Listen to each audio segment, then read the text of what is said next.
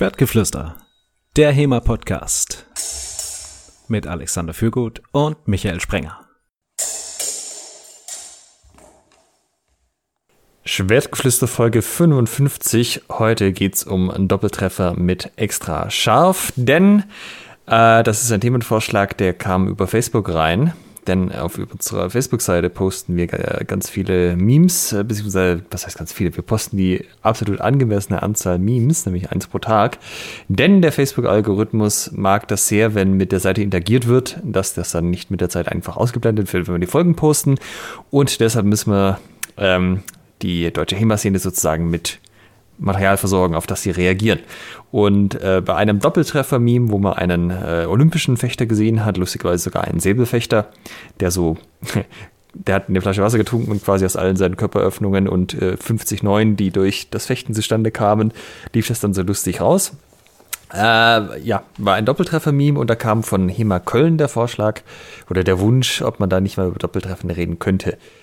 Wie man die vermeidet, was es mit ihnen so auf sich hat und ja, was, äh, was sind eigentlich Doppeltreffer? Was tun die? Sind die schlecht? Sind die historisch? Sind die nicht historisch? Diese ganzen Geschichten wollen wir heute mal so ein bisschen aufrollen. Das ist ja auch ein lange und kontrovers diskutiertes Thema in der HEMA-Szene. Und natürlich stürzen wir uns wie die Geier auf einen Kadaver, wenn es eine Kontroverse gibt und machen da aufrührig mit und geben unsere Meinung zum Besten. In diesem Sinne, hallo Michael. Hallo Alexander. Ja, wir räumen heute mal wieder mit einigen Mythen auf und äh, klären das Thema natürlich auch wieder abschließend. Ne? Also danach gibt es keine Diskussion mehr über Doppeltreffer. Ja, ist ein bisschen schade, weil dann natürlich über die Zeit einfach immer weniger in der HEMA-Szene diskutiert wird, weil wir viele Themen abschließend behandelt haben. Aber da hat ja auch sein Gutes, das macht ja frei, äh, also geistige Räume frei und Kapazitäten für neue Themen. Genau, man kann sich dann mehr aufs Treffen und weniger aufs Doppeltreffen konzentrieren. Das ist auch mal was. genau. Michael, hast du schon mal beim Fechten die Situation, dass du so gefochten hast und dann gab es einen Doppeltreffer? Das ist schon mal vorgekommen, ja. Aber Moment, was ist denn eigentlich, was meinst du mit einem Doppeltreffer? Ich habe jetzt, äh, ich hatte jetzt ein bestimmtes Bild vor Augen, aber ich weiß ja gar nicht, wie das bei dir ist. Was ist denn bei dir ein Doppeltreffer? Ah, das sprichst du tatsächlich einen guten Punkt an, denn ähm, manche Leute sagen, Doppeltreffer ist so ein Ich treffe dich und dann triffst du mich irgendwann in dem Zeitraum nach dem Treffer von mir oder also quasi ab dem gleichzeitig bis eine Weile nachher. Und ähm, manche Leute sagen, Doppeltreffer sind, wenn wir das genau gleichzeitig machen. Also ich mache ungefähr in dem Zeitraum oder in dem Tempo könnte man sagen, äh, meinen Angriff zu dir, indem du deinen zu mir machst und wir uns da beide gleichzeitig treffen. Äh, andere Leute zählen das auch, wenn ich sozusagen ein Oberhaut zu deinem Kopf schlage. Erstes Tempo vorbei, dann schaffe ich es nicht recht genug, rechtzeitig genug, mich abzuziehen und du setzt noch einen Hau nach, dass das auch ein Doppeltreffer wäre. Äh, das wird meistens aber als Nachschlag bezeichnet, hat aber den äh, ähnlichen Effekt, nämlich man wurde getroffen, nachdem man seinen eigenen Treffer gesetzt hat. Äh, oder also im Rahmen seines eigenen Treffers wurde man auch getroffen, nur halt entweder zeitlich im gleichen Tempo oder im Tempo danach. Da waren jetzt aber eine ganze Menge Begriffe neben dem Begriff Doppeltreffer drin. Also erste ja, den Aktion, Oberhau sollte ich vielleicht erklären. erste Aktion, Nachschlag und vor allem Tempo. Was ist denn ein Tempo? Äh, Tempo ist eigentlich ein eher neumodischerer Begriff für, für eine Zeiteinheit im Fechten. Ähm, das wird in den Quellen nicht genauso beschrieben. Da gibt es ja, also was heißt in den Quellen, haha, je nach Waffe natürlich unterschiedlich, aber zumindest zum Beispiel in Lichtenauer Quellen ist es ja mit dem Vor- und Nach beschrieben. Die Idee ist einfach, äh, wenn ich jetzt eine Bewegung starte, zum Beispiel einen Hau, und bis ich die Bewegung zu Ende gebracht habe, das ist ein Tempo, sozusagen eine Zeiteinheit. Es ist jetzt nicht entscheidend, ob ich den Hau noch eine halbe Sekunde schneller schlage oder eine halbe Sekunde langsamer, sondern das ist ähm, sozusagen ein Ding. Ja? Und dann startet das nächste Tempo, wenn ich dann eine neue Bewegung anfange. Zum Beispiel eine Abwehr oder ein Abzug oder äh, ein zweiter Angriff.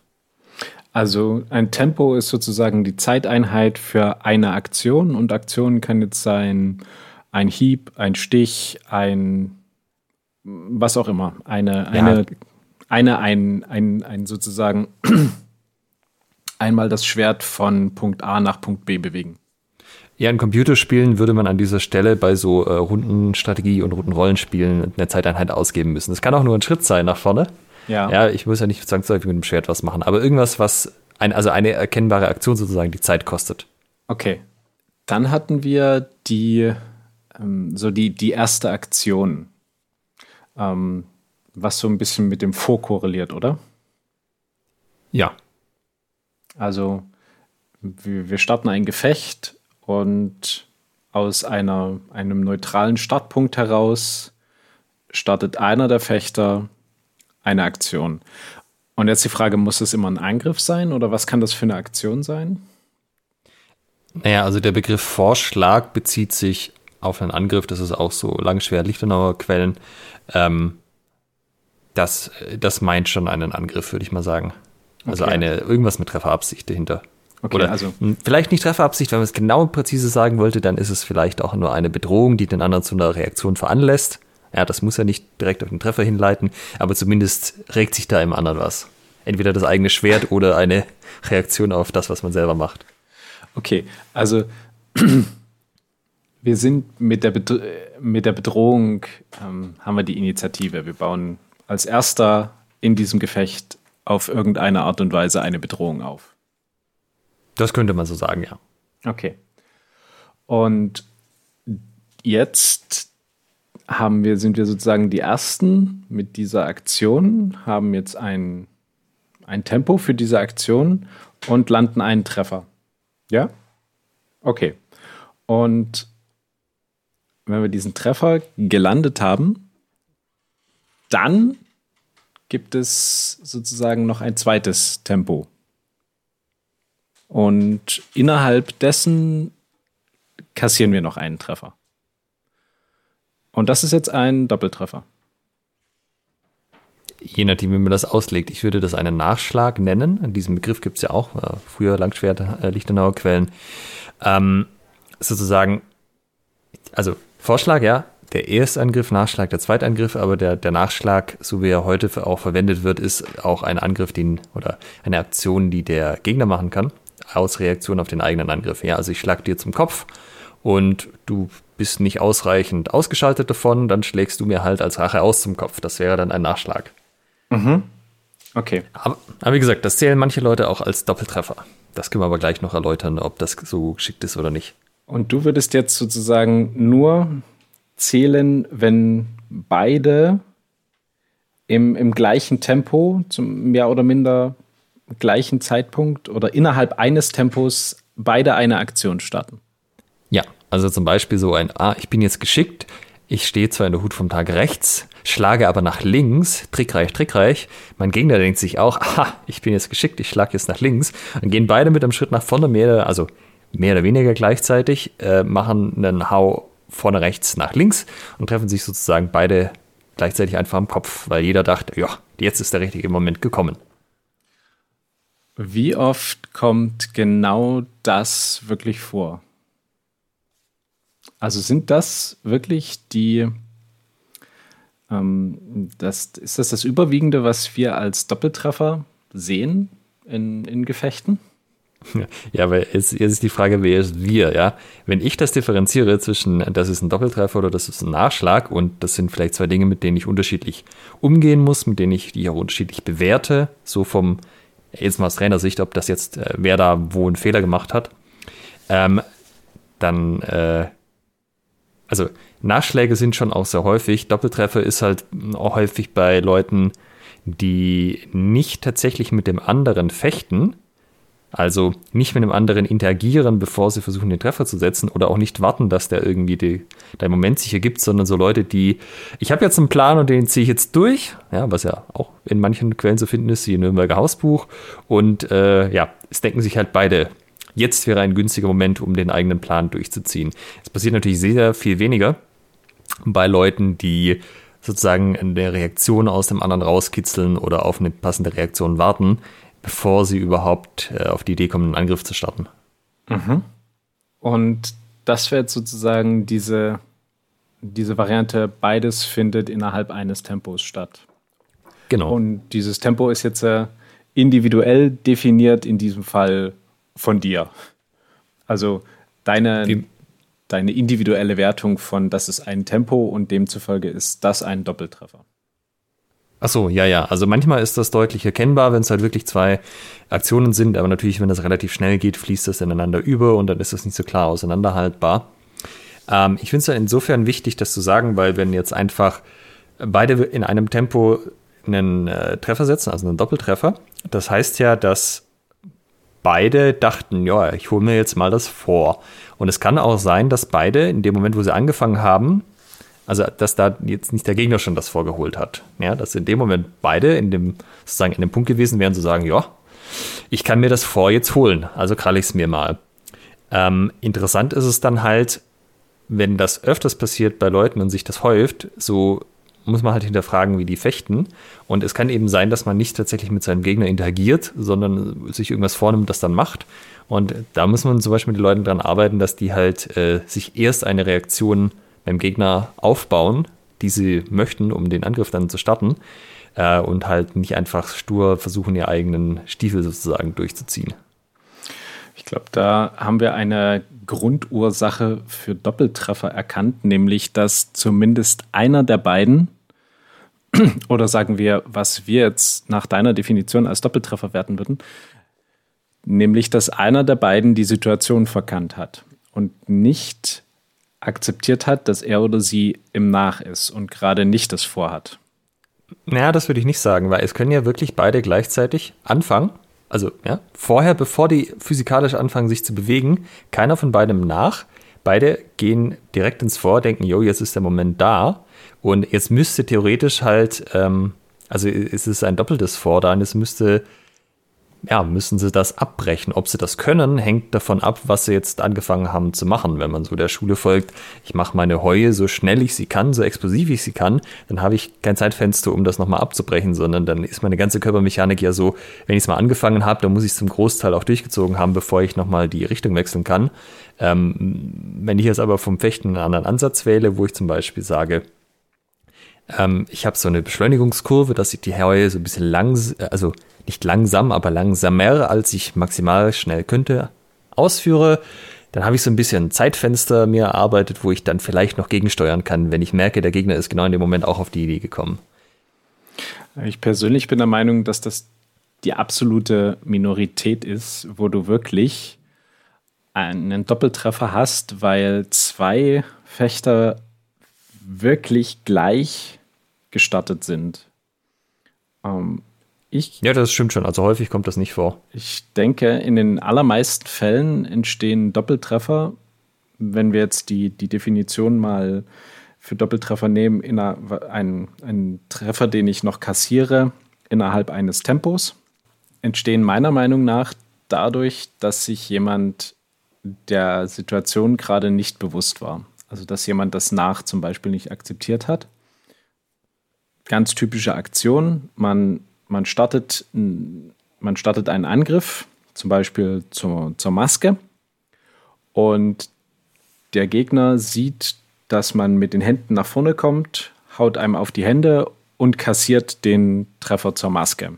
Das ist so ein typischer Fall von Situation nicht richtig erkannt bzw. akzeptiert. Ne? Denn es ja. ist einfach mal eine sehr, ähm, wie soll ich sagen, Lebenszeit verkürzende Variante, nicht auf diese Bedrohung zu reagieren, die mir mein Opponent gibt. Ähm, und dann entsprechend erst zu parieren und dann einen, einen Antwortangriff zu stoppen.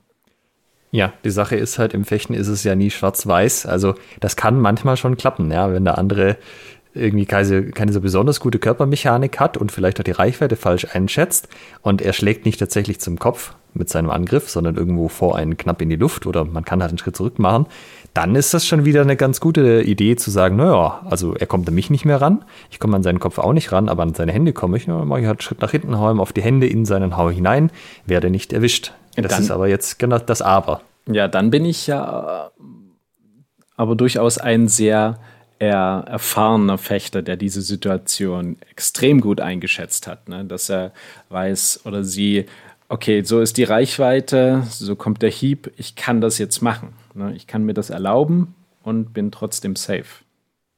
Ja, äh, oder halt der, also ich weiß gar nicht, das hat man mal kurz angerissen mit dieser Definition von vor und nach. Ich hatte ja gemeint, vor ist für mich wenn der andere auf mich aktiv reagieren muss. Also das kann ja ein Ausweichen sein, eine Körperparade oder halt ein aktives Versetzen mit dem Schwert. Ähm, wenn ich natürlich von mir aus einfach nur in die Luft schlage und der andere gar nicht auf mich reagieren muss, hätte ich auch gesagt, dann ist man nicht im Vor gewesen, sondern dann hatte man den großen und tiefsten und innigsten Wunsch, im Vor zu sein, aber hat es halt von der Distanz nicht hingekriegt, das tatsächlich auch umzusetzen. Ja, beim Sportfechten hat sich ja dann daraus, oder nein, noch nicht mal beim Sportfechten, sondern beim Säbelfechten, hat sich ja das Angriffsrecht herausgebildet oder das Treffervorrecht, wo ich, glaube ich, auch schon ein, zweimal erwähnt habe, dass ich da großer Fan von bin. Denn dieses sollte, so war die ursprüngliche Intention, Fechter dazu erziehen, äh, sich das vorzuholen, natürlich initiativ zu fechten, aber wenn ich zu spät dran bin, eben eine Parade zu machen. Ne? Also wenn ich nicht optimal gefochten habe und jetzt im Nach bin, dann muss ich mir das vor durch eine entsprechende Parade wiederholen. Oder ich bin eben so abgebrüht, dass ich es durch eine Körperparade mache oder eben, ne, wie von dir beschrieben, die Distanz so gut einschätze. Äh, Jetzt haben wir von Oliver Janseps gelernt, dass äh, die Regeln im Säbelfechten, was sich dann, also im Sportfechten, was sich daraus entwickelt hat, ähm, natürlich ganz großartig ad absurdum getrieben wurden und es jetzt darauf hinausläuft, wer als erster losrennt und äh, mit versucht sozusagen den Angriff noch ein bisschen schneller zu machen. Ja, das war ja auch dieses, also ich meine, die demaskierte Jungs haben uns ja im Podcast erklärt, wie das mit dem Treffervorrecht funktioniert. Ich hatte das nicht so hundertprozentig verstanden, muss ich sagen. Äh, und dann habe ich aber ja nochmal, wie du auch, zwei Tage lang die Demaskiert-Liga angeschaut. Und da sind sie ja sehr im Detail drauf eingegangen und halt auch so dieses, also Verleihen erklärt. Beide stürzen äh, großen Schritt nach vorne, Doppeltreffer würde man sagen aus HEMA-Sicht. Und dann, oh, da müssen wir jetzt mal in die Zeitlupe schauen, wer da das Treffervorrecht hatte. Und dann, ach nee, guck mal, der, der ist aggressiver nach vorne, weil er hat seinen Fuß schneller und weiter nach vorne gesetzt. Also hatte der jetzt das Angriffsrecht bei diesem Doppeltreffer. Ja, genau. Also, hier, ja. hier kommt die Waffenspitze schon so ein halbes Grad weiter nach vorne. Aus diesem Grund. Das wurde dann, das wird ja noch komplizierter dann, wenn ja, hört euch die Folge mit Demaskiert nochmal an. Ja, lass uns nicht nochmal erklären. Ähm, da könnt ihr das euch von, von Profis, von Max Hartung und Matthias Sabo ähm, erklären lassen, das Treffervorrecht im Säbelfechten. Ähm, worauf wollte ich hinaus? Ich wollte darauf hinaus, dass es, wie ich vorhin sagte, Doppeltreffer eigentlich dieses wirkliche Tempo Kommun, wie es dann beim Säbelfechten heißt, okay, jetzt haben wirklich beide direkt ihren Angriff gleich mit der gleichen Initiative gestartet und beide getroffen, dass es das in den seltensten Fällen gibt und damit eigentlich Doppeltreffer auch in den seltensten Fällen gibt, sondern meistens hat sich irgendjemand verschätzt und hat Blödsinn gemacht. Ja, das wollte ich auch gerade noch sagen. Also eine Quelle von Doppeltreffer ist ja auch, ähm, der andere macht den Angriff, man denkt, oh, da habe ich jetzt den perfekten Konter dagegen, zum Beispiel mit einem Schielhau. Und man kriegt es halt einfach nicht hin, das richtig auszuführen, ja. Also man ist selber nicht gedeckt, man, man erwischt den anderen halt irgendwie, ja, also einfach vielleicht schlechte Körpermechanik. Das hat auch nochmal ein Doppeltreffer. So, man, man hat erkannt, man ist im Nach, hat eine eigentlich passende Tre äh, Technik ausgewählt, hat sie aber leider so schlecht ausgeführt im Vergleich zum Gegner, dass man dann halt doch wieder getroffen wird und vielleicht den Gegner auch noch bei dabei trifft. Aber ja, also im ähm, sozusagen schlechtesten Fall wird man nur getroffen und erwischt den Gegner nicht mehr. Im etwas besseren Fall erwischt man den auch noch so ein. Jetzt nehme ich ihn gerade noch mit wenn ich eh schon nichts mehr dagegen machen kann, erwischt zu werden. Aber ja, ähm, das ist dann, fällt dann halt auch unter, da habe ich wohl Blödsinn gemacht. Ja. Jetzt ist die Frage, wie gehen wir damit um? Denn so sehr ich Fan vom Angriffsrecht bin, so sehr äh, bin ich Gegner davon, es einzusetzen, weil es, also in Turnieren zumindest, weil es unglaublich schwer zu schießen ist. Also dann einen Kampf zu richten und auf das Angriffsrecht zu achten, also zu gucken, wer jetzt gerade das Treffervorrecht hatte, besonders wenn man dann, wenn es eine Parade gab und dann eine Riposte und also das ist wirklich, da fängst du dann an mit Zeitlupen zu arbeiten und das macht den, nimmt da so ein bisschen den Fluss raus. Was gibt es denn noch für Varianten, mit Doppeltreffern umzugehen? Zum Beispiel einmal im Training und bei Wettkämpfen. Okay, das ist ein großes Topic. Also das, das Wettkampf-Topic kann man, glaube ich, kürzer machen. Es gibt so äh, drei Modelle. Das eine ist, Doppeltreffer werden einfach ignoriert, weil man möchte ja feststellen, wer der bessere Fechter ist. Und wenn beide Unsinn machen, dann ist in dem Moment keiner besser oder schlechter. Ähm, also vor allem, wenn man halt nicht sagt, ich möchte mich jetzt darauf einlassen, da das Treffervorrecht irgendwie im Detail zu bestimmen. Das heißt, man zählt sie einfach nicht und zählt nur die, äh, in Anführungszeichen, sauberen Treffer und weiß dann hinterher, wer der bessere Fechter ist. Das äh, stößt natürlich Leuten sauer auf, die sagen, ja, aber das ist ja gar nicht, ähm, so, wie soll man sagen, das ist ja, das ist ja nicht das, was ich im Kampf möchte, ne? Dass wir uns einfach beide treffen. Nee, nicht gut. Und eine andere Variante ist zu sagen, dass das negative Auswirkungen hat für beide Fechter zum Beispiel, dass man Minuspunkte kriegt. Ähm, das hat auf den unmittelbaren Ausgang des Matches auch keinen Einfluss, weil ja beide die Minuspunkte kriegen. Aber das kann halt bei so Sachen wie, äh, kommt man aus Poolphasen in die äh, K.O.-Runden weiter, nach, also da wird ja geguckt, wer hat wie viele Kämpfe gewonnen und wenn das nicht reicht, guckt man nach weiteren Kriterien wie Treffer, Gegentrefferverhältnis und wenn, da kann man zum Beispiel die Doppeltreffer mit einfließen lassen als Kriterium, was einen halt ein bisschen schlechter platziert, wenn man ähm, einfach mehr davon hat. Und ja, das gibt es auch in der Variante mit, dass man seinen Doppeltreffer in den nächsten Kampf rübernimmt, aber das ist großer Unsinn, macht das, auf, macht das nicht, weil dann, äh, ja, fairer Kampf ist, wenn beide mit den gleichen Voraussetzungen starten. Äh, dritte Variante ist, dass man ein bestimmtes Limit setzt von Doppeltreffern und danach passiert irgendwas sehr Negatives, zum Beispiel, dass beide den Kampf verlieren. Ja, das ist so, so ein bisschen wie wenn, ähm, also dann hat es halt auch Einfluss auf die kommt man weiter in die K.O.-Runde oder nicht, oder sogar die Leute vom Turnier ausschließt. Äh, das ist in der Theorie was, was ganz nett klingt. So ein, ja, Doppeltreffer sind ja echt äh, ein großes Übel, da müssen wir alles dagegen tun.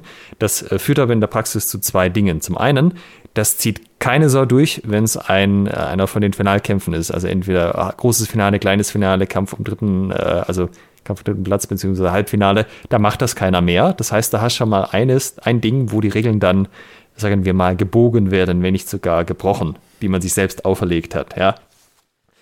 Ähm, und so richtig erklärbar ist es auch nicht, selbst wenn man es in die Regeln schreibt, warum das nur in den Vorrunden gilt und nicht mehr in den Hauptrunden. Äh, also da war ich auch schon selber oft dabei und da war ich auch schon Betroffener, wo es dann geheißen hat, ja, eigentlich, das könnte man jetzt schon noch als Doppeltreffer zählen lassen, aber ah, dann wären die drei Doppeltreffer voll, dann müssten wir euch beide, jetzt die ihr gerade im Halbfinale steht, aus dem Turnier werfen und ach, die anderen, die sind ja jetzt auch schon, die haben ihre Ausrüstung schon nicht mehr an und sind nicht mehr warm und ach nee, das können wir jetzt nicht machen. Ähm, genau, und das zweite ist, und das ist ähm, leider noch schlimmer, sagen wir mal, äh, sind jetzt zwei Leute vom gleichen Verein in so einem K.O.-System und einer von beiden hat den Kerl, der am Ende, also der Anwärter auf den Turniersieger oder nicht Anwärter, wie ist das Wort? So Spitzenreiter, der, wo halt alle denken, Favoriten. Der, der reißt das. Favoriten, danke. Und ich äh, habe jemand bei mir im Pool, den ich schlagen kann, würde aber danach auf den Favoriten treffen. Wir wissen beide, keiner von uns hat eine Chance gegen den zu besiegen. Dann kann mein Kollege Folgendes machen, weil Doppeln ist viel, viel einfacher als saubere Treffer setzen. Ähm, das heißt, mein Kollege kann den einfach aus dem Turnier raus doppeln. Ja, dann fliegt der raus und ich habe schön den Weg zum Finale frei, habe vielleicht sogar ein Freilos, weil der andere Kampf jetzt frei ist. Und so kann er mir den Turniersieg zuschanzen oder zumindest eine bessere Platzierung. Und das geht halt auch gar nicht, dass ich mit meinem Verhalten in äh, was, was eigentlich Einzeldisziplinen sind, irgendjemand anders, äh, Kumpel von mir, Vorteile verschaffen kann. Da war jetzt eine ganze Menge. Ähm, wie viele verschiedene Varianten hast du jetzt äh, aufgezählt? Waren das vier? Nee, im Endeffekt waren es drei mit Varianten. Ah, ähm, okay. ähm, ignorieren, Punkteabzug, Schrägstrich hat halt auf die Platzierung dann Einfluss, ob man in K.O.-Runden kommt. Und Variante Nummer drei, beide verlieren oder werden ganz aus dem Turnier ausgeworfen. Okay. Was ist deine, dein favorisierter Umgang damit? Ähm, das hängt ein bisschen davon ab, ob, das, ob der Nachschlag irgendwie in den Regeln betrachtet wird weil das gehört immer so ein bisschen zusammen. Ja, wenn man zum Beispiel sagt, man unterscheidet zwischen Doppeltreffer und Nachschlag und der Nachschlag, der wird irgendwie anders gehandhabt, dann, ähm, also dass man sozusagen dieses große Feld von, es gibt irgendwie zwei Berührungen ähm, aufbricht, dann finde ich es okay, wenn man sagt, man ignoriert den Doppeltreffer zugunsten davon, dass man irgendwas Besseres macht beim Nachschlag. Ähm, Wenn das nicht unterschieden wird, dann, ja, das ist ein bisschen schwieriger tatsächlich. Aber ich würde generell dazu tendieren, die zwei Sachen zu unterscheiden, auch wenn das für den einen oder anderen unerfahrenen Schiedsrichter auch nicht sehr einfach ist. Hast du einen Favoriten? Nochmal, nochmal, also ja, ich bin auch dafür, äh, Doppeltreffer eher nicht so hart zu werten. Ähm, nochmal zum zum Thema Nachschlag. Nachschlag erstmal als Definitionsgeschichte wäre jetzt nach diesem Tempo, was vergangen ist, in, in dem es als Doppeltreffer gewertet würde? Oder wie würdest du einen Nachschlag definieren? Ja, genau. Also der Vorschlag von einem von beiden ist der, das initiale Tempo. Und dann, nachdem der passiert ist und ein Treffer gelandet ähm, wurde, gibt es den ähm, Nachschlag, der im nächsten Tempo gestartet und beendet wird. Brauchen wir den dann aber noch, wenn wir sagen, der Vorschlag hat getroffen? Und ähm, warum, warum bräuchten wir dann überhaupt noch einen Nachschlag?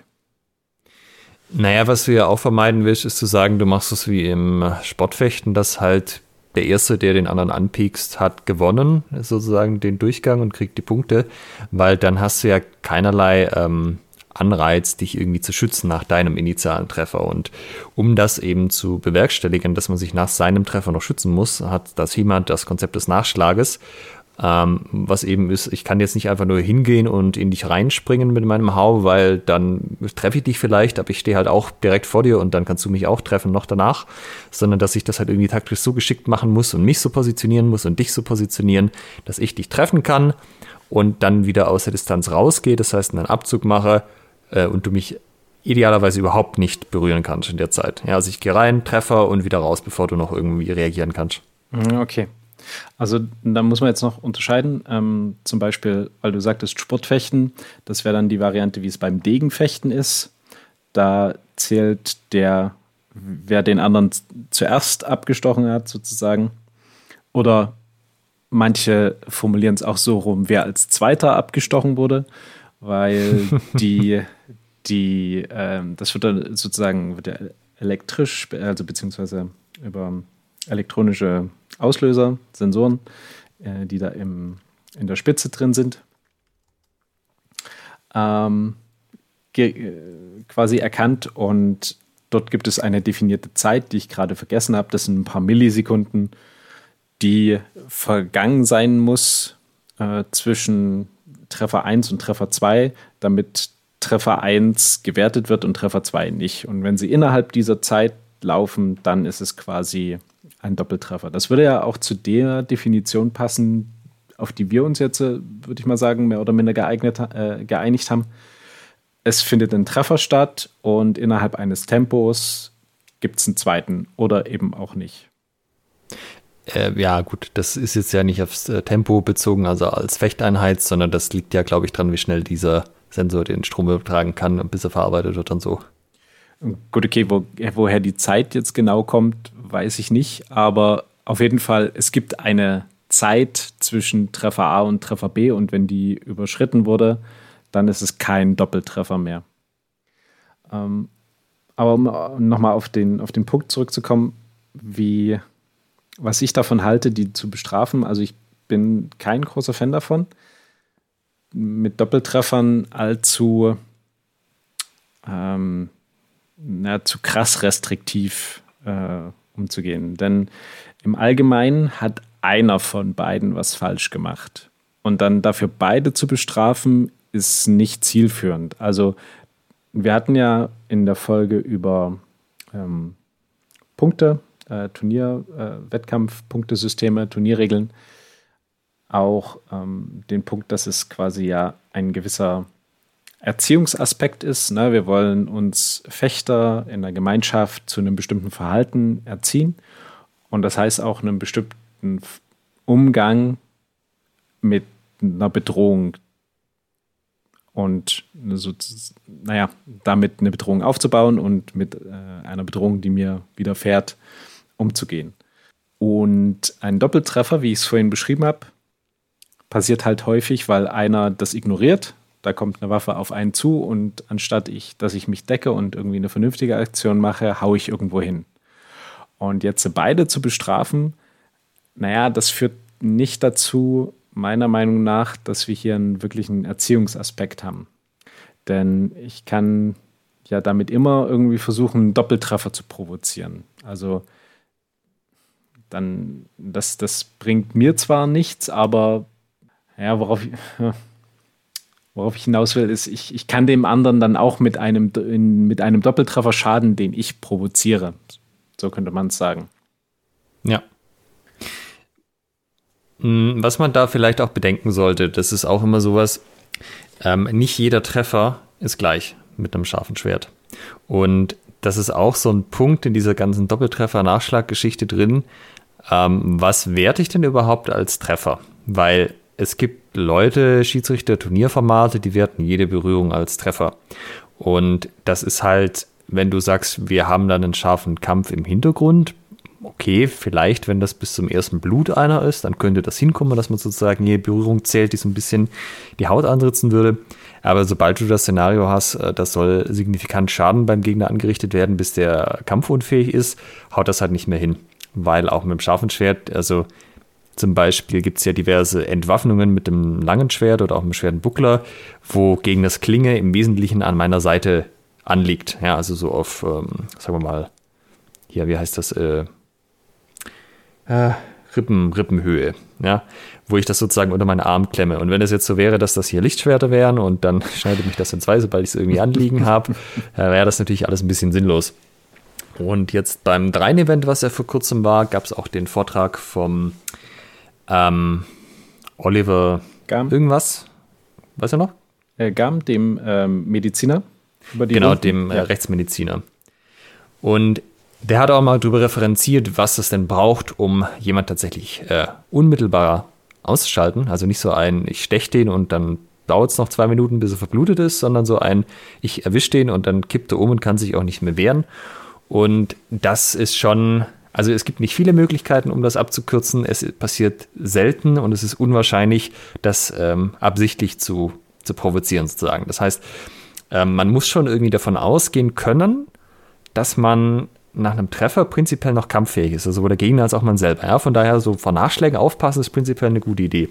Aber wenn ich jetzt halt sage, ich habe dem volle Lotte mit einem Scharfschwert ähm, zum Hals geschlagen zum Beispiel und der andere hätte mich jetzt noch sanft am Unterarm gestreift. Oder sagen wir nicht sanft gestreift, aber sagen wir, der hätte am Unterarm satten Schnitt gemacht. Das ist halt irgendwie auch nicht gleichwertig. Also das eine ist, das eine macht sehr viel Schaden und das andere ist was, das kannst du nähen, das wächst wahrscheinlich wieder ganz okay zusammen, vor allem aus der Außenseite vom, vom Unterarm. Und das tritt auch insbesondere im Ringen zum Tage, da hatten wir das ja auch in den entsprechenden Folgen schon mal erwähnt. Wenn ich halt im Ringen jede Berührung des Schwertes als Treffer zähle, dann ist halt das Ringen ratzefatz vorbei, weil irgendwo entlangstreifen tut das immer. Und ich finde es wichtig, wenn, wenn man sagt, zähle ich Doppeltreffer und wie zähle ich sie, das zu unterscheiden? Weil wenn du jetzt sagst, du zählst einfach jede Berührung, dann bin ich sehr strikt dagegen, dass man Doppeltreffer irgendwie negativ bewertet, weil dann passieren halt genau solche Sachen wie satter Treffer zum Kopf und das Schwert lag vielleicht mit der Schneide, vielleicht aber auch schon halb die Fläche noch am Unterarm an und das ist dann Doppeltreffer. Das ist halt großer Kokolores. Ähm, wenn du aber natürlich sagst, ja, satter Treffer zum Unterarm versus satter Treffer zum Kopf, dann würde ich auch sagen, okay, ja, dann ähm, das, das, müß, also, das muss man anders bewerten, darauf will ich im Endeffekt hinaus. Es war übrigens äh, die Aorta penetrieren oder den Hirnstamm durchbohren. Das sind so die, äh, die, die Varianten für Instant Kill, die äh, der Oliver in seinem Vortrag ähm, gebracht hat. Und das ist, äh, ja, das sind seltene Treffer, die wirklich so naja, so, so direkt drin sind. Also er hat dann auch, ähm, ja, wie du beschreibst, äh, ausgeführt, dass selbst Treffer zum Kopf teilweise nicht letal sind. Also Menschen überleben schwerste Gehirnverletzungen teilweise. Das man kann halt natürlich nicht damit planen, dass man selber einer von denen ist, wenn es jetzt wirklich drauf ankommen sollte, aber man sollte eben auch nicht davon ausgehen, der andere ist halt dann, zack, kippt um und fertig. Und vor allem auch nicht, dass man selber nicht ein bisschen Schaden davonträgt und trotzdem noch den Kampf zu seinen Gunsten und, sagen wir mal, auf lange Sicht weitestgehend äh, noch in einem Stück überstehen kann. Warum wir so auf diese Unterscheidung jetzt hier eingehen, äh, liegt ein bisschen daran, dass die HEMA-Szene sich ja schon vom Sportfechten absetzen möchte, mit diesem entsprechend scharfen Kampfaspekt im Hintergrund. Ne? Dass wir sagen, früher wurde eben mit scharfen Schwertern, was auch immer, auf welche Art und Weise gefochten. Und wenn es da einen Treffer gab, und dann war der zumindest unangenehm. Und da war es egal, ob ich den jetzt zuerst gelandet habe und danach einen kassiert habe. Und oder andersrum, jeder Treffer, den ich irgendwie kassiert habe, der ist schlecht. Und entsprechend wird es auch, werden diese Doppeltreffer dann auch so verteufelt. Ähm, mit dem, na, ich sag mal, mit der zumindest unterschwelligen Aussage, früher gab es keine Doppeltreffer. Wie ist denn da deine Meinung dazu? Schön, dass du das ansprichst. Ähm, es ist leider ja so, dass wir gerade so von, von der Zeit, wo es jetzt zum Beispiel die Lichtenauer Langschwertquellen gibt, dann natürlich noch früher wie beim 133, da haben wir nicht so wahnsinnig viele Berichte, wenn es irgendwelche Duelle gab, wie die abgelaufen sind. Und man weiß auch nicht, wie von den paar, die man hat, ob das jetzt eher so äh, heute würde man es Tropes nennen, also so Klischees mit aufgegriffen werden, ob das jetzt eine 1 zu 1 Übertragung ist. Später, wenn man so das so in dem Zeitraum sind, wo dann Rapiere in Mode kommen und dann auch beim Small Sword und beim Saber, äh, Säbel, ich weiß nicht, warum ich das auf Englisch aufgesprochen habe, äh, da sieht es ein bisschen anders aus, weil da gab es dann ja ganz viel so Erdduelle, äh, auch gerne innerhalb des Militärs, wie man ja in der Folge mit Olli, glaube ich, auch schon hatten, zum Säbel. Und da gibt es eine ganze Menge mehr Berichte, und ich sag mal, es, ich habe jetzt nicht den, ähm, den Überblick, dass ich das irgendwie in Zahlen ausgewertet hätte, aber ich habe viele davon gelesen, die halt in die Richtung gingen, gerade jetzt mit Rapieren oder Smallswords, also Hofdegen. Ähm, und dann hat der eine den anderen gestochen und dann stand er noch und dann hat er noch mal ein paar Mal gestochen. Äh, und das hat der andere dann zurückgemacht. Dann haben sich beide so lange durchbohrt, bis einer halt umgefallen ist und der andere hat es dann noch heimgeschafft und ist am nächsten Tag gestorben. Oder die Variante mit, dann hat er den Hof, äh, hat er ihn gestochen mit dem Smallsword und dem Rapier, äh, quasi bis zum Gehilz, weil er so reingesprungen ist. Der andere nimmt einfach die Hand samt Gehilz, dass er sie sozusagen nicht mehr rausziehen kann, nimmt dann seine eigene Waffe und sticht den anderen kräftig ein, weil seine Waffe ja gefesselt ist. Und ähm, von diesen Sachen findet man durchaus viele. Natürlich gibt es auch die Variante, sticht ein Eimer, fällt tot um. Ja, das weiß man halt vorher nicht, wie es läuft und wie präzise man da ist. Ähm, ja, aber das ist nicht so, dass das jetzt irgendwie so wie dieser HEMA-Wunschvorstellung ist, die man da hat. Da wird genau ein Treffer gesetzt, der ist kampfentscheidend, danach macht der andere nichts mehr. Es gibt keinen Gegentreffer. Ich gehe völlig unverletzt aus, diesem, aus dieser Situation raus. Ähm, ja, so gibt es auch, aber also zumindest mein Eindruck von den Dingen, die ich gelesen habe, sehr viel seltener. Und das ist ja auch eben aus den physiologischen Gründen nicht unwahrscheinlich. Menschen sind relativ robust und es ist gar nicht so einfach, jemand ähm, zeitig auszuschalten. Also von daher würde ich sagen, sowohl Doppeltreffer als auch Nachschläge sind voll A, wie man in der Mittelalterszene sagen würde. ähm, das ja, heißt. Übrigens, äh, ja, sorry. Nee, erzähl. Äh, dazu kann man auch vielleicht noch sagen, ähm, das ist jetzt nicht mehr HEMA in dem Sinne, aber es gibt ja heute auch noch Leute, die mit Klingenwaffen aufeinander losgehen, ja, so in Ländern, wo jeder eine Machete dabei hat zum Beispiel, weil man, ja, also so irgendwo in Asien, wo Dschungel. Ähm, heute stehen ja überall Überwachungskameras, die Leute haben alle Handys, wen das interessiert. Das ist aber natürlich schon eher harter Tobak, äh, ob man sich das anschauen will. Es gibt ja so Webseiten wie LiveLeak, wo man einfach mal nach äh, Kämpfen mit Macheten gucken kann. Und ähm, es ist auf eine morbide Art doch beeindruckend, wie schwer verletzt manche Leute noch sein können. Und die stehen dann noch und kämpfen noch so ein bisschen. Und der Arm baumelt halt schon nur noch so an ein paar Fetzen dran, ja, weil der halt sauber sozusagen durchtrennt wurde. Und äh, ja, viele von den Leuten sterben auch hinterher, wenn man da ein bisschen weiter recherchiert. Aber das hat für den unmittelbaren Kampf erstmal nicht so viel Auswirkungen. Aber dann gibt es halt auch die Variante, der eine wird getroffen, sieht das, oh Gott, scheiße, ich wurde getroffen, ich wurde verletzt und verliert halt den kompletten Kampfeswillen und äh, ja, je nachdem, ob es dann halt vorbei ist oder nicht, äh, ist dann halt sehr schlecht für ihn, weil er getroffen wurde, oder sehr schlecht für ihn, weil er getroffen wurde und aufgehört hat, äh, sich zu wehren sozusagen. Also auch da bildet, ist, äh, kommt das gleiche Bild raus. Ja, es gibt es, dass Leute getroffen werden mit Klingenwaffen und dann hören sie auf zu kämpfen oder können nicht mehr kämpfen. Oder halt, nee, dann geht das munter weiter, bis echt beide nicht mehr besonders gut aussehen. Das heißt, wir können festhalten, Doppeltreffer sind sowohl historisch als auch in, ähm, im heutigen Kontext, wenn sich zwei Menschen mit Blankwaffen bekriegen, noch ähm, sehr realistisch. Und äh, demzufolge ist es schon in irgendeiner Form natürlich sinnvoll, die auch im Training beziehungsweise in Wettbewerben abzubilden. Kann man das erstmal so festhalten? Was meinst du? Äh, dass ich was im Wettbewerb abbilde, dass man Doppeltreffer machen muss. Nee, dass es Doppeltreffer gibt. Also, dass man mit dem Phänomen Doppeltreffer so. sich auseinandersetzen muss. Denn du könntest ja sagen, ne, ja. so dieses First Come, First Serve. Äh, ich gucke nur äh, darauf, wer irgendwo als erstes getroffen hat und danach ignoriere ich alles. Ah, ja, okay. Das habe hab ich vorher nicht erwähnt. Also eine Variante der Doppeltreffer zu äh, ignorieren ist eben, dass man den Vorgang, also den Gang wiederholt und einfach nochmal neu startet. Und eine andere Variante, Doppeltreffer zu ignorieren, ist eben, dass man gar nicht guckt, ob es ein Doppeltreffer war oder nicht, sondern nur wer wen wo getroffen hat und dann einfach Punkte zusammenzählt. Was im Endeffekt das Gleiche rauskommt. Äh, aber ja, also das sollte in Regelwerken abgebildet sein. Zumindest jetzt für die Waffen, mit denen ich normalerweise so fechte. Und Gerne auch differenziert in Doppeltreffer und Nachschlag. Mhm. Ähm, jetzt haben wir geklärt, was ein Doppeltreffer ist. Äh, wir haben verschiedene Art und Weisen besprochen, wie man mit eben solchen umgeht.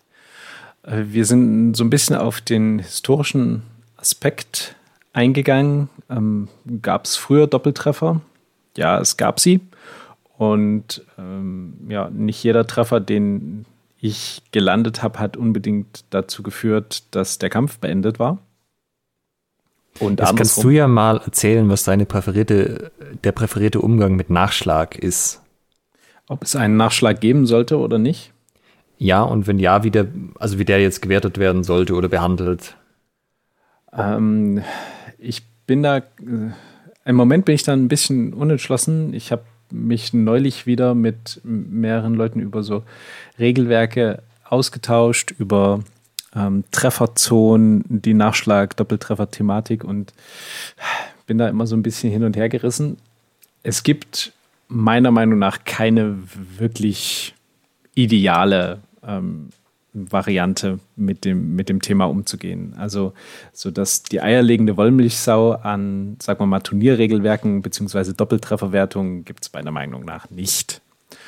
Ähm, meine favorisierte Variante wäre das Angriffsrecht, wenn man das, wenn es einen vernünftigen Kampfrichter gibt, der das gut bewerten kann, ähm, wäre das meine, meine favorisierte Variante, dass eben wirklich nur Aktionen, die instantan ähm, von beiden Seiten gestartet wurden, ein, als, als Tempo Commune beziehungsweise eben dann als Doppeltreffer gewertet werden. Und ähm, ja, dass die, wie man das dann macht, entweder werden sie ignoriert oder jeder bekommt einen Punkt. Aber eben ansonsten gesagt wird, Doppeltreffer kommen nicht so häufig vor. Irgendjemand hat Blödsinn gemacht und wir wollen quasi, wir stellen uns die Frage, wie hätten wir es gern? Wie wollen wir die Fechter erziehen? Und da wäre meine favorisierte Variante das Angriffsrecht. Ähm, ja. Genau, aber jetzt zum Nachschlag, jetzt im Speziellen. Also soll das einen Nachschlag überhaupt geben oder ist es ein, ich breche mein Sparring, mein Turnier, mein was auch immer einfach direkt ab, sobald einer einen Treffer gesetzt hat. Auch wenn man da noch direkt voreinander steht, sollte es einen Nachschlag geben als Konzept, als Ding, was passiert. Wenn du Nachschläge erlaubst, hast du das, ich sag mal, das Problem, dass dein Turnier höchstwahrscheinlich etwas brutaler wird, weil jeder weiß, ich kann mit einem Nachschlag nochmal irgendwas bewirken. Also wird versuchen, dann nach einem Treffer immer nochmal irgendwie hinterher zu prügeln. Ähm, ja, ne, das heißt, einer geht voll drauf und der andere oder die andere geht dann voll zurück. Das sehen wir in den skandinavischen Ligen, beziehungsweise bei den Niederländern, die das ja haben, soweit ich weiß. Dort gibt es dann eben schon mal Verletzungen. Also wir hatten es in der, in der Folge mit Carla ja thematisiert. Da, ähm, das ist schon, ist schon eine andere Hausnummer vom, vom, na, wie soll ich sagen, von der Härte her. Die Besonderheit da ist ja, dass die keinen Unterschied machen, wer jetzt zuerst oder äh, als zweites getroffen hat, sondern sie lassen Nachschläge halt zu und sie zählen das, wie wenn die beiden jeweils einzelnen Treffer gemacht hätten. Also wenn es jetzt ein gewichtetes Treffersystem gibt, zum Beispiel Hände ein Punkt, Kopf zwei Punkt, ich hau dir zum Kopf und du machst einen Nachschlag zu meinen Händen, kriege ich zwei Punkte, kriegst du einen Punkt. Wenn es Timing andersrum läuft, du haust mir das in die Hände, ich hau dir dann nach zum Kopf, ist es genau gleich. Ja, du kriegst einen Punkt für die Hände, kriegst zwei Punkte für den Kopf. Äh, das heißt, es ist also auch nicht entscheidend, ob man zuerst trifft. Und man kann zum Beispiel äh, sein Bein oder seine Hand sozusagen als Bauernopfer nach vorne bringen, um dann selber den äh, Treffer zum Kopf zu landen. Das wäre, würde jetzt den historischen Aspekt abdecken, dass wenn man getroffen wurde, man trotzdem noch irgendwie ne, die Waffe des Gegners, die gerade den eigenen Körper durchbohrt hat, festhalten kann, samt seiner Hand und dann auf ihn einschlagen oder einstechen kann. Ähm, ob, wie gut das funktioniert, wenn dann jetzt wirklich die waffenführende Hand abgehackt wurde, ist ein anderes Thema. Ähm, aber na, wie gesagt, ne, es gibt nicht, meiner Meinung nach, nicht das perfekte Regelwerk beziehungsweise die perfekte Doppeltrefferregelung. Ich würde sagen, wenn man jetzt nicht mit dem Angriffsrecht arbeitet, denn da ist es, ähm, ist es obsolet. Da wird dann der Treffer gewertet für denjenigen, der das Angriffsrecht hatte. Ähm, würde ich Nachschläge werten. Also wir haben jetzt zum Beispiel beim Symphony of Steel so gemacht, dass man der Nachschlag einen Punkt abzieht. Also nicht so wie bei den skandinavischen Sachen, wo man auch, also wo es egal ist, wer zuerst trifft, sondern äh, es gibt immer schon immer noch einen Bonus für den, der zuerst den Treffer setzt. Ähm, aber er, ja, Nachschläge sind ja prinzipiell erlaubt und ziehen einen Punkt ab. Also wenn ich dir auf die Hand haue und du haust mich, das ist ein Ein-Punkte-Ziel. Eins minus eins gibt null, wenn ich dir zum Kopf schlag und äh, dann haust du zurück. Zwei minus eins hätte ich noch einen Punkt. Das ist so ist auch nicht ideal, aber das ist irgendwie von aus unserer Sicht ein ganz guter Kompromiss, dass du halt einen Anreiz hast, dich abzuziehen und nicht einfach vor dem anderen stehen zu bleiben und dann abzubrechen. Ähm, auf der anderen Seite wird der Nachschlag aber auch nicht zu hoch bewertet, dass man sozusagen nicht extra den Nachschlag jagt, sondern man nimmt ihn halt eher mit, wenn's ihn, wenn sich die Gelegenheit ergeben sollte. Aber man lässt, äh, man versucht jetzt nicht explizit an diesen Punkt zu kommen. Also ich kann mit dem Nachschlag dann sozusagen keinen expliziten Vorteil für mich schaffen. Ich kann es dadurch meinem Gegner etwas schwerer machen. Ja, äh, gut, du ziehst ihn einen Punkt ab. Das heißt, es wäre ja so, wie wenn du einfach einen Punkt kriegen würdest. Von der Differenz her wäre das ja gleich. Ja, aber ich. Aber, ja. Du triffst mich an der Hand, äh, ich treffe dich am Kopf. Das ist jetzt nicht so, wenn wir jetzt Kopf 2, Hand 1 werten, dass ich einen Punkt kriege, sondern wir kriegen einfach beide keinen Punkt. Äh, nee, du, du ziehst mir quasi einen Punkt ab. Also ich treffe dich für genau. zwei Punkte, du ziehst mir einen Punkt ab, dann habe ich einen Punkt, du hast null Punkte. Ne, mein Beispiel war jetzt gerade, wir werten Hände 1, Kopf 2. Ja. Du triffst mich an der Hand, ich treffe ja. dich am Kopf. Also du zuerst an der Hand, dann ich am Kopf. Für dann das kriegen wir beide keine Punkte. Genau, dann haben wir beide null. Genau, also das ich kann damit jetzt keinen kein Punkt generieren, indem ich dich an das höherwertigere Ziel äh, treffe. Genau, genau. Und du kannst halt, wenn der initiale Angriff aus irgendwelchen Gründen nicht gezählt wurde, zum Beispiel, dass man sagt, man zählt nur äh, Angriffe mit der Fläche, also Hiebe mit der Fläche und das war, nee, nicht Hiebe mit der Fläche, Hiebe mit der Schneide und es war ein Hieb mit der Fläche, dann würdest du auch nicht Punkte für den Nachschlag kriegen, sondern dann hätte es von Anfang an keine Punkte gegeben, dann wird auch nichts abgezogen. Also es kann quasi bis minimal null gehen sozusagen. Mhm. Das scheint mir ein recht, recht sinnvolles System zu sein, mit Nachschlägen umzugehen, die, was auch keine, ähm, also es schätzt den Nachschlag als kritisches Element ein. Also du gibst dem damit eine gewisse Wertung in deinem, deinem Wertungssystem, sagst, der ist jetzt nicht voll für den Arsch, ähm, sorgst aber dafür, dass niemand jetzt äh, brutal hinterherprügelt und um jeden Preis versucht, noch einen, einen, Nachschlag zu landen. Das ist eigentlich recht sinnvoll. Wie, wie, äh, welche Erfahrungen habt ihr denn damit bei der Symphony of Steel? Ja, ungefähr diese. Also schon immer noch ähm, also zum Beispiel beim Gathering ist es ja so, dass einfach direkt nach dem ersten Treffer abgebrochen wird und es gibt eigentlich kein Zeitfenster für den Nachschlag. Das, das Zeitfenster ist nur, bis der Schiri äh, es auf die Reihe kriegt, Stopp zu rufen. Ähm, da ist es schon ein bisschen härter, aber es ist nicht auf Swordfish äh, Dutch Lions Cup Niveau. Also es liegt irgendwo dazwischen. Ein bisschen mehr als jetzt einfach direkt abzubrechen, aber noch nicht so, dass man sagen würde, das ist äh, ein unangenehmes System, um damit zu fechten. Mhm.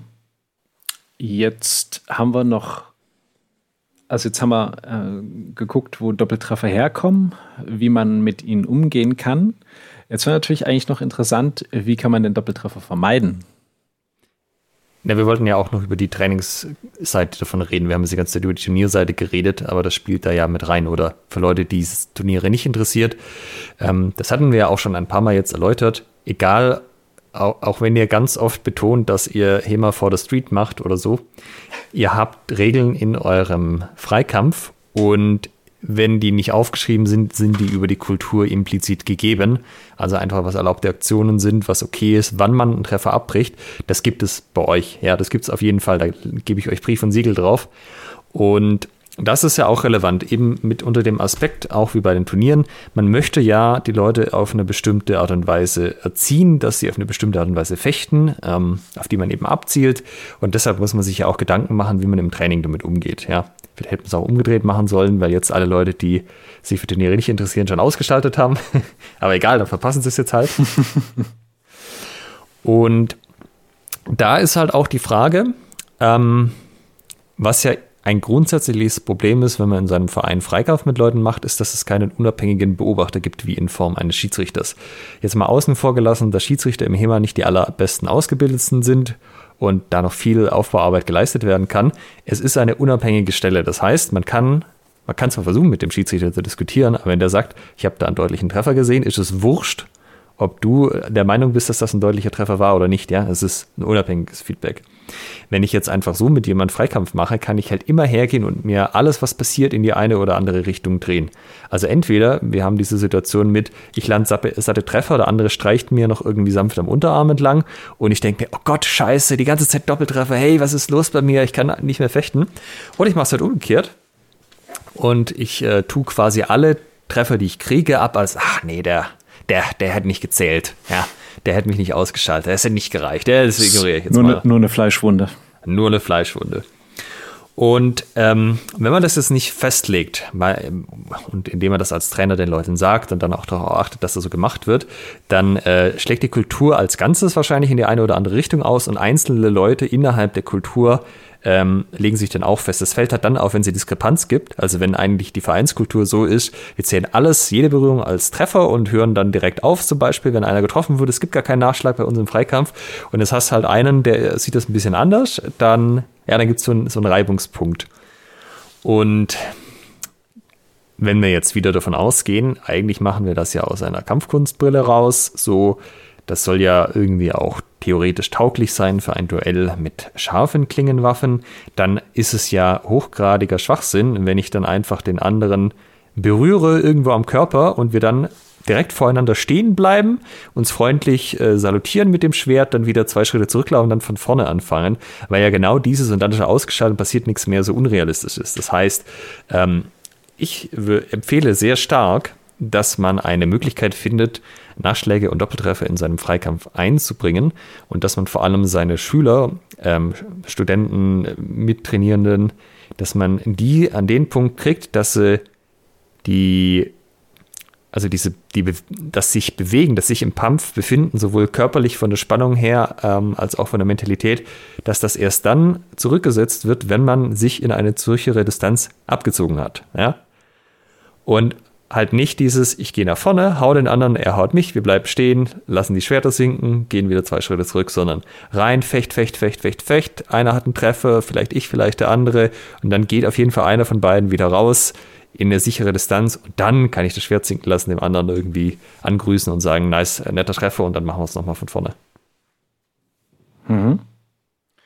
Es gibt, habe ich gesehen, bei manchen die Kultur, dass sie auch im Training, wenn sie miteinander Sparring machen, Doppeltreffer bestrafen. Also sagen, keine Ahnung, pro Doppeltreffer machen wir drei Liegestütze.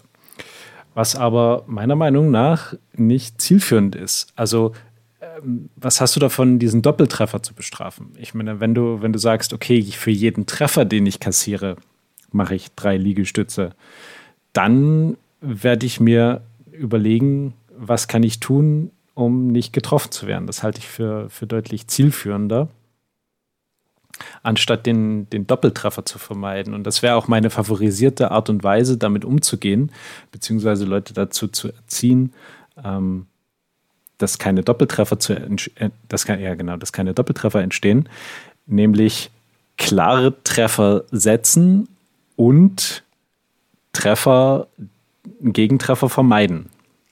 Und die quasi das, das, ähm, den Erhalt von Treffern eher zu thematisieren und dessen Vermeidung. Mein Eindruck ist auch, oder meine Erfahrung viel mehr, dass das nichts bringt, weil die Leute nicht absichtlich Doppeltreffer machen. Also, ich meine, ab und zu hört man das mal so irgendjemand, boah, Jetzt muss ich noch irgendwie ein, einen Durchgang überbrücken. Oh, jetzt mache ich halt einen Doppeltreffer, das ist das Einfachste, weil ich liege eben eh in Punkten vorne oder so. Bei Turnieren hat man das manchmal. Aber im Training macht, ja, genau. Aber im Training macht das eigentlich keiner gerne. Und der aus meiner Erfahrung viel häufigere Grund äh, für Doppeltreffer ist gar nicht so ein akzeptieren, sondern dieses fehlende Interagieren, bevor man überhaupt in Reichweite geht. Und da kannst du die Leute noch, äh, noch mal 50 Liegestütze machen lassen.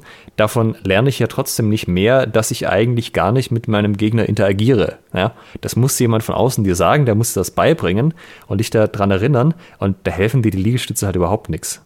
Das heißt, wenn man das verbessern möchte, ist es wichtig, mit einem außenstehenden Beobachter, aka Kapfrichter, beziehungsweise dann im Training dritter Trainingspartner oder Trainer zu trainieren, der von außen sich das zumindest anguckt und äh, Feedback zu den einzelnen Runden gibt oder eben Punkte verteilt. Ja, also ähm, ich vergleiche das immer so, Fechten ist ein Gespräch zwischen zwei Lügnern.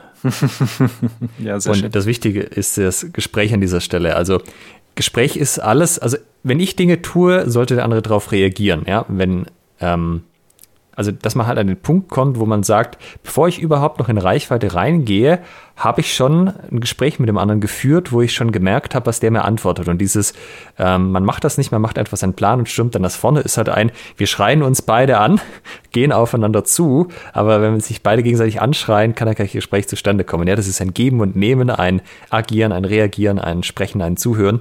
Und das muss halt mit Leuten geübt werden. Also manchen kommt das von alleine, die kriegen das halt raus, so, weil sie einfach ganz gut drin sind, Leute zu beobachten und äh, Reaktionen einzuschätzen. Und andere Leute sind da halt ein bisschen, sagen wir mal, sturer vom Charakter vielleicht auch her. Aber auch denen kann man das beibringen. Aber halt nur, wenn man das eigentliche Kernproblem identifiziert. Die Doppeltreffer sind nämlich nur ein Symptom. Die sind aber nicht die Ursache. Die Ursache liegt viel, viel weiter unten bei den grundlegenden Ansätzen des Fechtens. Das ist ein Dialog und keine zwei Monologe, die beim Fechten geführt werden. Genau. Jetzt würde ich sagen, sind wir eigentlich mit dem Thema Doppeltreffer ähm, schon ziemlich weit fortgeschritten, oder? Wir haben geklärt, woher sie kommen. Äh, wir haben geklärt, wie man damit umgehen kann. Wir haben geklärt, wie man sie vermeiden kann, wie man Fechter dazu trainiert oder sie erziehen kann, das zu vermeiden. Fällt dir noch was ein, was man zu Doppeltreffern wissen muss? Also was ich auch irgendwie jedes Mal rate, wenn wir über so ein Thema reden, ist, zeigt während des Gefechtes eure Treffer nicht an. Ich meine jetzt nicht im Turnier, ich meine jetzt bei euch im Freikampf so. Dieses, ich habe ihn an der Maske getroffen, er lässt sofort sein Schwert sinken, tippt sich mit der linken Hand an die Stelle der Maske, wo er getroffen wurde. Äh, das öffnet euch natürlich für jede Form von Nachschlag, was schon mal nicht gut ist. Das ist meistens ein Zeichen, dass es in dieser Kultur des Vereins keinen Nachschlag gibt in dieser Art. Ähm, und es ist halt einfach aus Kampfkunstsicht nicht sinnvoll. Wenn das ein guter Treffer war, dann hat der Treffende das auch mitbekommen in der Regel. Wenn das kein guter Treffer war, dann würde ich sogar so weit gehen zu sagen, naja, dann zähl den lieber mal nicht. Also, falls man, also so diese interne Bewertung, war das eine gute Aktion, war das ein Treffer, war das nicht. Da würde ich Sachen, wo ich mir nicht sicher bin, einfach, einfach nicht zählen. Ja, einfach davon ausgehen, das war nix. Ähm, das, um sich selber halt so ein bisschen darauf zu konditionieren, dass man halt nach ähm, guten, klaren Treffern strebt und ähm, nicht irgendwie in dieses kommt, ah, hatte ich dich jetzt noch erwischt? Ja, weiß nicht, habe dich vielleicht noch gestreift oder so, weil ja eben diese ganzen Sachen wahrscheinlich eh nie so viel Schaden anrichten, dass, dass das irgendwie kriegsentscheidend wäre. Kann man natürlich nicht wissen, na, aber ich würde es im Sinne des äh, Anreizesetzens fürs Training halt selbst so bewerten, dass ich sage, Klare Treffer zähle ich, die bewerte ich für mich als Treffer. Alles, wo ich mir nicht sicher bin, zählt schon mal von Haus aus nicht. Und natürlich immer ähm, außer Distanz raus und dann wird erst wieder ja, sozusagen ähm, außerhalb der Mentalität des Kampfes interagiert. War das sozusagen deine, deine Zusammenfassung für heute? Äh, ich wollte eigentlich noch fragen, hatten wir haben wir genug darüber geredet oder haben wir das ausreichend erklärt, warum das eigentlich so ein riesen Dramathema über Jahrzehnte hinweg in der HEMA-Szene war? Naja, weil, also wir hatten am Anfang ein bisschen thematisiert, dass wir ganz unbedingt nicht wie das Sportfechten werden wollen, wo es äh, quasi, wo, wo, ja, wo es ja nur Doppeltreffer gibt und nur durch dieses komplizierte äh, Regelsystem beziehungsweise durch die elektronische Auswertung wird es ermöglicht, da herauszufinden, wer getroffen hat und wer nicht. Und dass man ja ganz unbedingt mit einem ähm, einen, einen scharfen Ernstkampf nachstellen möchte mit dem, was wir da tun. Und jeder scharfe Ernstkampf natürlich beim ersten Treffer ähm, beendet gewesen wäre. Und deshalb Doppeltreffer unglaublich dumm sind und ähm, das hätte es früher nicht gegeben. Das war jetzt, so. das, das, war jetzt meine, äh, das, meine Erfahrung aus den letzten zehn Jahren HEMA-Szene. Also quasi Diese, Doppeltreffer sind nicht A. Wie ist, wie ist deine, ähm, deine Bewertung? Was, warum verteufelt die HEMA-Szene Doppeltreffer zu sehr? Also ich denke, früher lag die Wahrnehmung, dass es so wahnsinnig viel Doppeltreffer gibt, sicherlich auch daran, dass man einfach nicht gut gefochten hat.